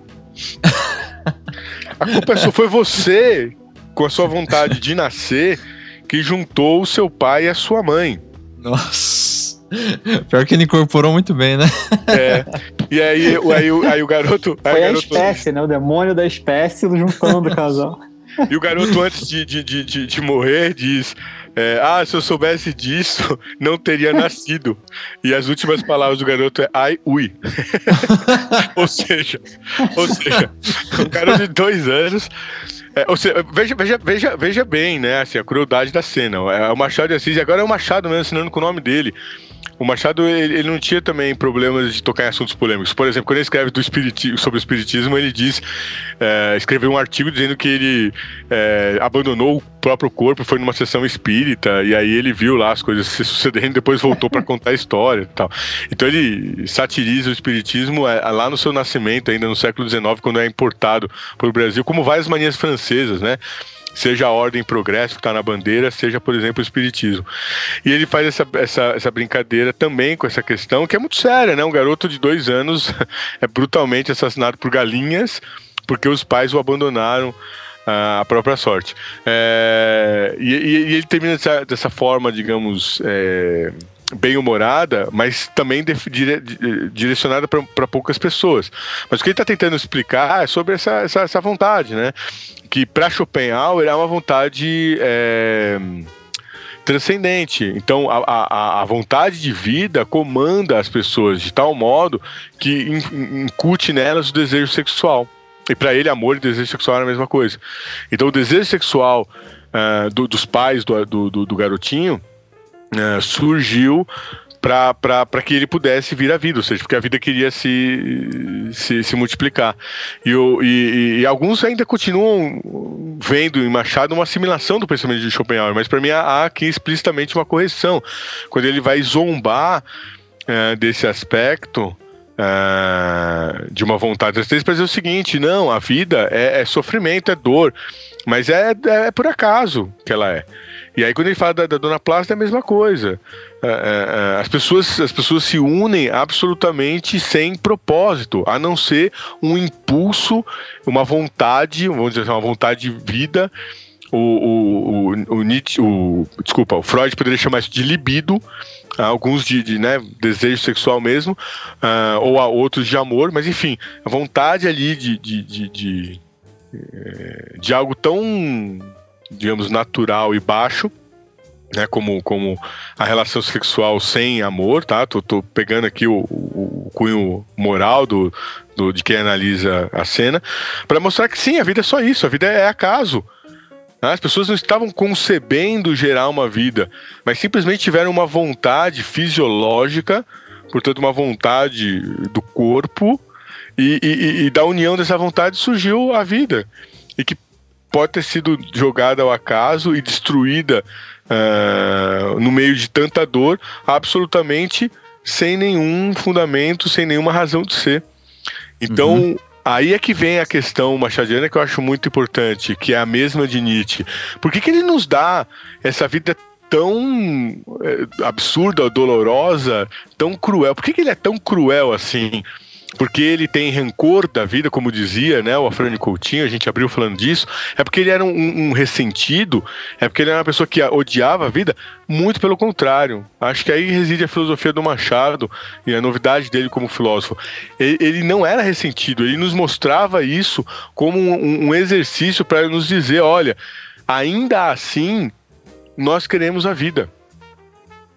Sim. Ainda é, assim... não só ainda assim, né? Até principalmente porque é assim, né? Porque o ponto Isso. seria agir na vida e, ou seja, tornar esse acaso é, mais do que o acaso pela criação, né? aceitando o acaso e agindo no acaso, criando, Perfeito. ou seja, juntando o acaso de acordo com a própria criação e não a partir de parâmetros exteriores, né? Seria que pelo menos em oposição, parece né? ser, exatamente. Perfeito, Daniel. Perfeito. E daí um grande problema de hoje é que nós estamos numa, numa, numa sociedade né, ocidental uh, brutalmente nihilista e não trágica, porque muitas vezes as pessoas podem apontar. Confundem, né? É, isso. E o Nietzsche já, já dizia isso ali no século XIX. Olha, Deus está morto, né? Acabou a metafísica. É, portanto, é, temos que ter muito cuidado com esse niilismo. Que seria um niilismo que, que digamos, é, remete tudo a, a, a, uma absoluta falta de valor. Né? Então, quando a gente fala do nada, do acaso, da convenção, enfim, da indiferença, da crueldade, em nenhum momento a gente está dizendo, por exemplo, que a vida não tem valor. É, é, a correção que eu acho que o Nietzsche faz, que eu acho que é importante a gente frisar aqui, porque se não for assim, não é trágico, é que o valor da vida é intrínseco à própria vida.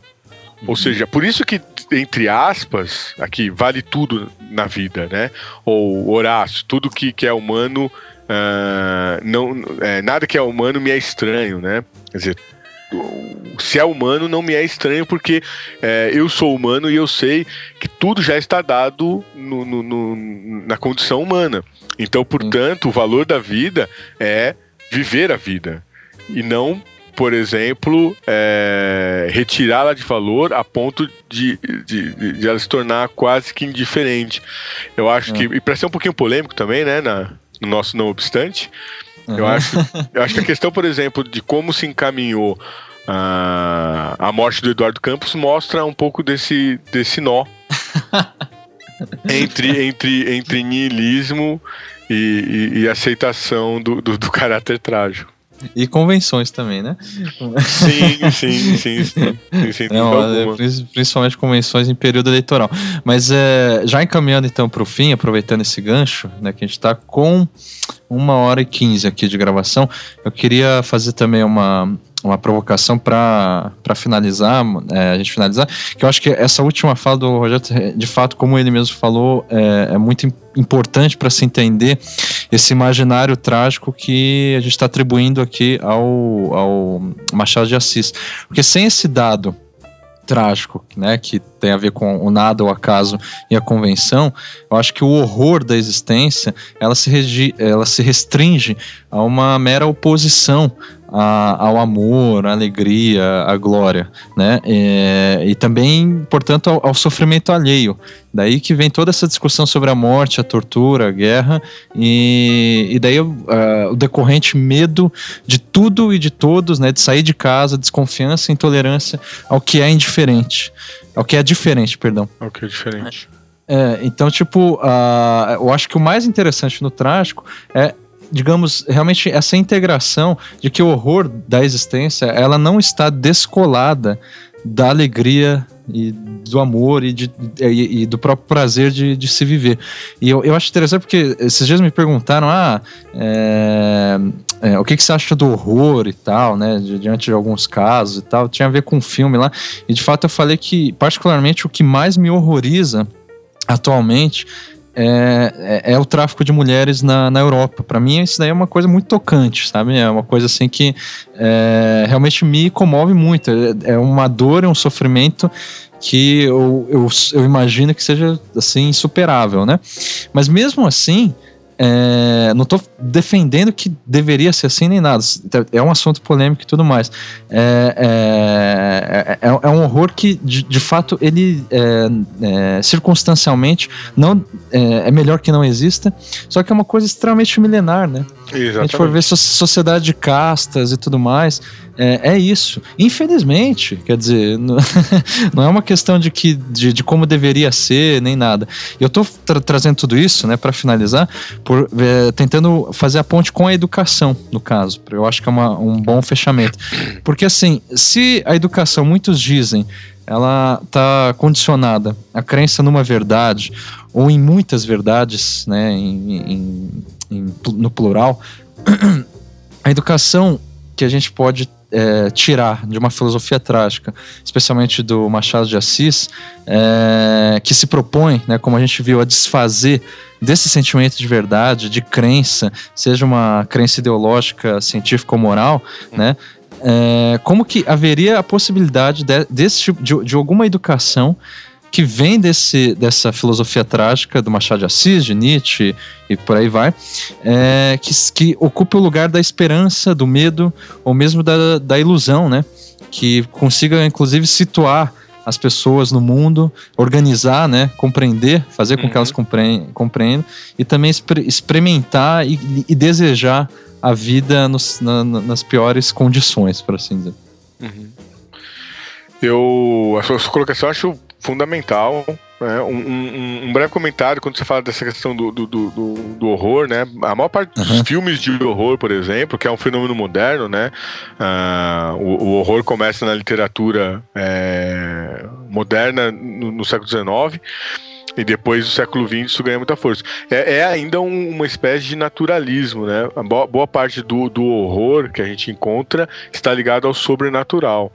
É, principalmente uhum. nos filmes mais, mais, mais comuns. Uh, ou é uma violência gratuita, né, de, de, de uma mente insana é, que sai matando todo mundo, ou é um, um, fenômeno sobrenatural, como, como se houvesse, por exemplo, alguma coisa é, é, externa à existência que é, imprimisse, digamos, essa dose negativa, essa carga negativa à existência.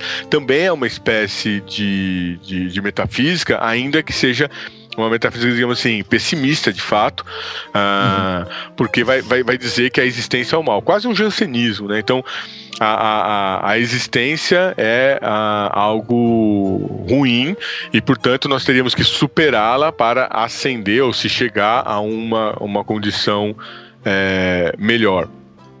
Uhum. Ou seja, cristianismo. Isso, isso, por exemplo. Né, o marxismo, né? É, o marxismo. não, não é muito polêmicas, também, polêmicas. Né? Não é muito diferente. Isso, tá vendo? Caímos na religião. é, é, o, o, o que eu acho é, importante do que, do que você disse é, no aspecto da educação, e para ser bem, bem sintético mesmo, a gente já passou bastante aqui, no, no avançou bastante no tempo. É, é que sim, a, a, a, o grande problema da educação hoje é, é, essa tentativa, de um lado, de superar o dado negativo, como se ele fosse superável, como por exemplo, se isso fosse uma vontade nossa, como se a preguiça fosse vencida pelo pelo é, pela programação, né, uma espécie de autoajuda, uma programação uhum. mental, como se a, a, a, produção, a produtividade, né, da, da, da, do trabalho ou de outra atividade da vida fosse, por exemplo, um índice de valor da vida, como se o dinheiro ganho pudesse, por exemplo, e, e, e mensurar as coisas boas, e que, portanto, tudo aquilo que a gente pudesse eliminar, seja via remédio, como bem lembrou o Daniel, né, com, com a intervenção dos fármacos, seja, por exemplo, via qualquer outro tipo de, de, de intervenção uh, religiosa, doutrinária, enfim, aquilo que, que, que o Beccari chamou de ilusão. É, como se isso de alguma forma fosse positivo, porque nos levaria a uma melhoria da própria condição, da própria vida. E aí eu acho que retornar, por exemplo, ao renascimento, pra, não, não, necessariamente retornar ao nascimento, mas dizer, por exemplo, que uma educação hoje não precisa ser necessariamente utópica, mas ela pode encontrar ecos no passado, seja no passado muito, muito distante, como o passado pré- uh, histórico, por exemplo, antes da, da, da existência da escrita, em que os homens viviam em comunidades e lá cultuavam, por exemplo, a vida, ainda que fosse fazendo seus sacrifícios. Né? Então, o sacrifício do bode, que provavelmente originou o termo trágico no, no, no, na etimologia grega, era um, um, sacrifício de um, de um animal que vive ali é, animal né, que, que você pastoreia, justamente para entrar em contato com essa força vital e não faltar vida, né? Uh, pode parecer uma brutalidade, você citou aí um caso importante do, do tráfico de mulheres, obviamente nós somos contra. Uh, eu acho que as, as, só se deve pagar dinheiro para as mulheres se elas o quiserem, né? Uh, e, e, e, de maneira alguma tornar propriedade de, de, de, de quem quer que seja. Uh, embora você querer também alongar, mas sendo polêmico, boa parte dos contratos de trabalho que a gente tem, ou, ou, ou, da fatalidade do mercado em relação ao trabalho, é uma forma de escravidão. Você não tem um único dono, mas você é escravo do mercado. Se você não tiver nele, é, você não existe. É, se você Sim. não. Enfim. Mas sem entrar é, nisso. E a diferença é que, por uma questão de convenção, de fato, a questão da sexualidade, né, ou enfim, do estupro e de, e de pagar por isso e tudo, a prostituição, portanto, isso. É, é muito mais, parece cruel e, digamos, é, indigno, tira a é, anulação da dignidade do que o mercado. Mas isso é uma questão convencional, né? Sim, assim, sim. do que o, a escravidão que há no mercado. Que é complicado mesmo a gente falar num assunto como esse, é, mas se, que se compara com aquela crônica do Machado de Assis que o Rogério falou do da, da, da, galinha. Com a diferença que a gente não está falando de galinha, a gente está falando de homens que submetem, né? Que, Perfeito. digamos, que sujeitam mulheres de fato, e que de fato, é, assim, a, é, é, de uma extrema crueldade só de imaginar isso. Agora, de fato, a, a grande questão que o, o, o, ouvinte revoltado diria, então como que se aprova isso, né? Sabe? É, uma, uma existência em que existe esse tipo de coisa e tudo mais. É, é, então, é, a, a, eu vou, vou, voltar ao Nietzsche. Ao Nietzsche. Uhum. A, a, fórmula do, do Nietzsche é: né, o, o, trágico é a fórmula da, da afirmação máxima. Afirmação máxima da plenitude da abundância. Um dizer sim sem reservas, até mesmo ao sofrimento, à própria culpa, a tudo o que é problemático e estranho na existência. Fecha aspas. Ué, por, por, que, que eu aprovo é. isso? Porque, porque eu aprovo tudo na existência. Porque não, não dá, é essa que eu acho que seria a questão, não dá para conceber uma existência é, é, cindida sem, sem esse aspecto ruim. Porque ele é ruim dentro de uma, de uma dada convenção. Uhum. É, é, importante que se diga isso. É, é, vamos ser relativistas e, e, um pouco canalhas, né? É, perguntinhas básicas. Na, na, na, na, atual circunstância da sociedade brasileira, o que, que, é melhor, ser rico ou ser pobre? O momento histórico que nós vivemos. É melhor ser rico. É melhor, é, ser rico, né? é melhor ser negro ou ser branco? Ser branco, totalmente. Ser adulto ou ser criança? Adulto. Então, ser homem ou ser mulher? Homem, né? Então, é, é, é é, essas, essas perguntas que, que, que num momento é, é, tem respostas óbvias, elas nos mostram, por exemplo, que o problema maior não é o, o, o sujeito que está lá na, na, distante, é, é, escravizando e, e, vendendo e traficando mulheres, mas é, é, é, é do nosso lado, assim, é o nosso vizinho que bate uhum. na mulher dele. Por isso que é melhor ser homem que ser mulher, porque o nosso vizinho a gente vê lá embaixo da mulher. O mercado de trabalho paga mais para o homem do que para a mulher em relação a muitos trabalhos. Não, e, e aí... deixando claro rapidamente que essa não é. A gente não está defendendo isso, né? Vai Sim, que... óbvio, óbvio, dizendo, Vai que dizendo claramente. maluco. É, isso, exatamente. É, é, editar, não, é, o, tá o, não, o Rogério não está falando que é melhor é. de fato ser homem, tá ligado? Ele não está falando isso, pelo amor de Deus. É, é por, por, isso que eu brinquei aqui. O, o que, que a pessoa responderia? Se você fizesse essa pergunta para uma criança, é melhor ser criança ou ser adulto? É, já fiz o teste, a criança diz é melhor ser adulto. Porque o que ela está querendo dizer é o seguinte: a gente sofre mais sendo criança do que não sendo. E, e, e, a, e, a, e, a, questão é óbvio que não é melhor ser homem do que ser mulher, porque não existe esse, esse, esse melhor absoluto, é sempre circunstancial. Então, nós temos uma sociedade cuja circunstância é essa. Pode ser que daqui a algum tempo a, a pergunta se inverta. O que, o que eu quero dizer é que no âmbito da existência, se você aprova a existência, ou você aprova ela incondicionalmente, e aí você aprova tudo que existe, ou você aprova ela com condicionantes. Se você impõe condicionantes, a grande, a, a, o grande enigma é como é que você condiciona algo em relação ao qual você não tem o menor controle. Então, o que, que seria a existência? A existência é similar a você entrar num avião. Depois que você entrou no avião, você não tem controle nenhum sobre o avião. Você não tem controle sobre o acidente, você não tem controle sobre o manche, você não tem controle sobre o piloto, você não tem, você não tem controle absolutamente nenhum. Se você tiver sorte, o avião pousa direitinho. Se você não tiver, quer dizer, também você não vai ter muito tempo para poder é, é, é, pensar sobre isso, porque efetivamente a gente é lançado à existência, a gente é lançado à vida sem o menor controle dela. Então, eu, eu dizer, por exemplo, que, que, que eu não aprovo uh, que na existência é, o, o, homem explore outro homem, eu estou dizendo que, eu, que, eu, que, eu, que, que, que nós todos não deveríamos existir.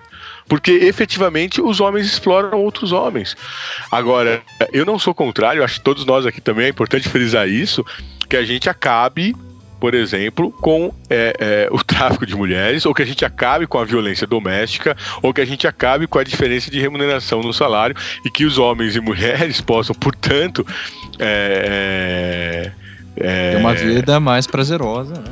É, é, entrar, vamos dizer assim, eu não sei se é possível ter, ter uma vida mais prazerosa do que, do que a existência nos dá. Eu tenho, eu tenho muito receio, por exemplo, desses argumentos estilo Reinaldo Azevedo, que diz assim: uhum. é, nunca vivemos numa época com tanta gente escolarizada, com tanta abundância de comida, com tão poucas guerras, com tanta longevidade.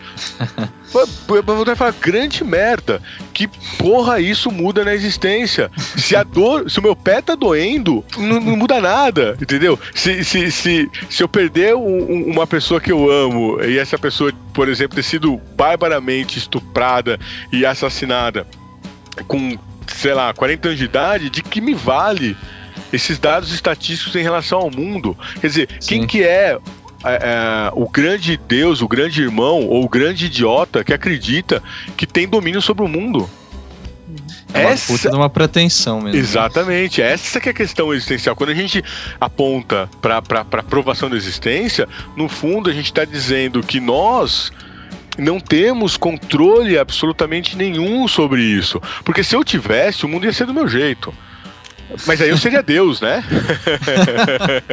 Mas aí eu seria Deus. Quer dizer, é... enfim, não existe este eu né, que vai transformar o mundo segundo a minha vontade, é tudo entre aspas aqui. Por isso que o Nietzsche é, é, postula isso. É a afirmação máxima é, da, da, da, da, existência, da plenitude, até mesmo diante do sofrimento, não porque se goste do sofrimento, mas porque ele nos é dado junto à vida. Eu acho que essa questão é importante. Por isso que o Machado fala do prazer como uma dor bastarda. O prazer e o sofrimento são a mesma coisa. É, e outro ponto importante é também não, não cair na, na falsa, na suposta é, ideia de que você, porque afirma a vida, não agiria sobre ela. Ou seja, você ter vontades, ter ideais e agir sobre o mundo não está em oposição a afirmar o mundo. Ou seja, não é porque você afirma que você vai dizer, ah, então não vou fazer nada. Muito pelo contrário. Isso é, acho que isso é, é. crucial para. Pra... Afirmação, Concordo afirmação é uma ação ativa, né? Não é a mesma coisa que uma aceitação resignada é, ou lamentosa. Concordo inteiramente é, com uma ressalva. Com uma ressalva. A nossa ação no mundo é sempre indiferente. indiferente para o mundo. Para o mundo. Exatamente. É, isso me lembra. Mundo, não para mim. É, isso, então, mas isso. Perfeitamente, perfeitamente. Isso me lembra um conto lá do Machado de Assis, rapidamente, que chama a Igreja do Diabo. Que o, o, o, Rogério ele falou no meu mundo, né? Daí eu seria Deus e tal. E nesse conto é muito engraçado como o Machado de Assis incorpora de fato o, o demônio indo visitar e tirar a satisfação com Deus, falando muito bem, você criou aqui essa porra, né, esse mundo e tal. Agora eu, eu tô, aliás, a igreja, né, que ele fala, você criou a igreja e tal. É, então agora eu vou, eu tô, eu vim até aqui reivindicar para criar a minha própria igreja. Eu não lembro se é exatamente isso, o Rogério me corrige. É, é isso, é isso. O diabo, e daí ele o cria. Cansou, o, diabo, o diabo cansou de, de, de ficar com as almas porque elas não conseguem chegar ao céu. Ele fala assim: uhum. eu, toda, eu fico com um monte de alma, eu tenho mais alma do que eu. Não tenho mais alma no inferno do que no céu. Mas todas é super vêm, lotado, né? Isso, mas todas vêm porque elas erram o caminho da salvação. Eu falei assim: agora eu quero fundar minha igreja para que todas venham de vontade própria até mim. Uhum. E daí e ele funda, né? Aliás, Deus aceita, né? Fala, não, beleza. Deus fala, vá, vá, faz, faz o que você quiser, vai o que você quiser. continue, continue a história, você continua, Becari. É, putz, eu tenho medo de errar, mas enfim, daí ele cria a igreja e de fato, quando ele cria um monte de. de ele adquire uma, um, né, uma, uma caralhada de. com perdão do. De fiéis, de adeptos. De adeptos, exatamente e tal. E, e que daí ele se torna, digamos, mais predominante, pelo que eu me lembro, do que a igreja de Deus. Na verdade, eles um... se tornam. Eles se tornam a, a, a, a, a fala do diabo é a seguinte: é, todo mundo sabe que os pecados são muito mais prazerosos, né, do que as virtudes. Então todo mundo pode pecar à vontade. Então todo mundo podia ser egoísta, podia é, ser avaro, podia ser lúbrico, podia, enfim, cometer Isso. os pecados Essa- à vontade. Esses são os, os mandamentos, né? O pecado ele se torna a e aí lei. ele faz um sucesso enorme, assim, todo mundo é egoísta, todo mundo é pecador, todo mundo é, é- é vicioso, ninguém é- é- tem virtudes nenhumas. Nenhuma. Sim. Uhum. E, Até e daí, então, até que daí ele começa a descobrir que, digamos, escondido, a- a- muitas pessoas faziam uma bondade, assim, mas sem que ninguém veja, assim. Ou seja, o pecado na igreja do diabo. cometia, cometia uma generosidade ou outra, né? É, de repente, sabe, rezava um pouco. Eu não lembro dos pormenores, Isso, mas jejuava escondido, dava dinheiro para as pessoas, é, Que dava esmola precisando. escondido, exatamente. E daí ele vai lá de novo pra Deus, não é isso? Isso. É, ele fala Já mas, vai tirar satisfações. tirar satisfação. Você tá, tem o dedo seu aqui, né? Você tá, é, digamos, tentando, é, enfim, recuperar seus fiéis. E o Deus fala que nada. Fala, não, isso aí é o, É isso aí é o ser eterna- humano, é. É, É. é a eterna contradição humana. Exatamente. E Eu aí, acho que e aí, isso- é, e, e aí eu queria, queria fechar minha fala respondendo a sua pergunta sobre educação, aproveitando o gancho. Porque Uhum. você, o, você, Becari, lembrou de, um, de uma passagem fundamental. O conto da Igreja do Diabo é fundamental porque ele diz lá a fórmula do que é o homem. O homem é uma eterna contradição. Então, é, é- é justamente essa pessoa que, que, que quer erradicar, por exemplo, sei lá, uma determinada maldade no mundo, ele faz uma outra maldade em outra parte, sem nem sequer, muitas vezes, perceber isso que ele, que ele, tenha, que ele tem feito. E aí, Nas essa franjas, contradição- né? nas franjas, nas franjas, ele faz. Então essa contradição humana, é, é, ou um relativismo extremo, é o que aparece também no Alienista, né, em que o médico que cura, o que, que define a loucura e cura os loucos, acaba é, se tornando ele próprio a loucura. É, então essa contradição humana nos mostra que não tem, não tem como escapar dessa, dessa, digamos, existência feita de claro e escuro, de bem e mal, feita de, de aspectos positivos e negativos, feita aquilo que o Freud vai chamar de instinto de vida instinto de morte, feita, enfim, é, é, de, de- de tudo aquilo que compõe a existência como um pacote. Por isso que quando você afirma a existência, você diz que é, é- é- de que a- o, o grande valor da vida é a própria vida. E aí a educação, por exemplo, que, que, que pode ser feita né, em relação a isso, ou seja, o que, que essa filosofia então nos leva? Nos leva ao pessimismo? Não, não, nos leva ao pessimismo. Nos leva justamente a, a, a, a essa aceitação ah, do que é efêmero, do que é fatal, do que é passageiro. Algo que, por exemplo, a cultura do Renascimento fez de maneira ah, brilhante. Ou seja, a educação do Renascimento mostrava pra- justamente esse aspecto. Nós temos que viver a vida da melhor maneira possível, porque a única coisa que nós temos efetivamente é a vida. E ela dura muito pouco. E, além disso, ela é repleta de dor, de sofrimento, de aspectos, né, como diz, diz o Nietzsche, né, problemático e estranho. Então não é tirando o problemático é que eu serei feliz. Mas é ser feliz justamente apesar disso e com tudo isso, afirmando, aprovando isso. Aquilo que o, que o José vai dizer em outro lugar, né? Tudo vai mal, sejamos felizes, né? Um pouco dessa ideia. Não, eu acho é, que eu- isso fechou de uma maneira fantástica. É claro que é, é foda que eu acabei lembrando, né, no meio dessa conversa, de uma série de outros contos que poderiam entrar aqui, mas daí a gente não ia acabar mais. Pô, mas aí já era. Foi o programa 2, cara. Pois é, mas tem, tem a, a ideias de canário, é, a ética da ocasião, que na verdade é outra coisa, né, o, o nome do, do, do texto. Alguma coisa da ocasião, né? Olha, Eu- como, como eu falei do livro lá antes, então pra voltar a ele, quando enfim, o, o Aham. livro ficar pronto, a gente pode fazer provavelmente no, no- talvez pro ano que isso. vem, alguma coisa mais distante pra não, não, não ficar muito Uhum. próximo, um, um- um Machado 2, e aí a gente poderia fazer ele pautado nos contos, já que o, o trágico aqui foi definido hoje em relação à sua filosofia, talvez a gente pudesse voltar falando desses contos e mostrando como ele vai tocando nesses aspectos dolorosos da existência, como, Uhum. como se ele fizesse é, há 100 anos ah, antes do, do o que o Rousseau fez na lógica do pior. Na lógica do pior, né? As pessoas perguntam, mas que título estranho é esse? Lógica do pior. Que lógica é essa? A lógica é você pensar o pior possível como maneira de testar se ainda assim você aprova a existência. Aí a gente vê que várias pessoas, aí os ouvintes podem ir fazendo o teste, né? Várias pessoas vão ficando pelo caminho. A maior parte opta por alguma ilusão. Então, nada, nada contra, né? Assim, as pessoas que optam pela ilusão, muito pelo contrário. Toda a minha compaixão. Uh, para e aceitação elas, né? e afirmação, né? Claro, claro, porque é muito compreensível que você opte por abraçar alguma ilusão qualquer diante né, da, da aspereza que é a existência. Agora, um filósofo é, com o Machado, que enfim, vai pensar o conhecimento e, portanto, não está preocupado se, a, se, as pessoas vão ficar é, mais ou menos é, espantadas, chocadas ou, enfim, impressionadas até onde o pensamento vai, eu acho que a gente está tendo essa atitude hoje aqui, uh, sabe que, enfim, pensar o pior é justamente exercitar é, a aprovação da vida, né? Porque ainda assim você diz, Sim. bom, existe uma vontade de viver, uma alegria de estar vivo que supera mesmo os momentos mais dolorosos.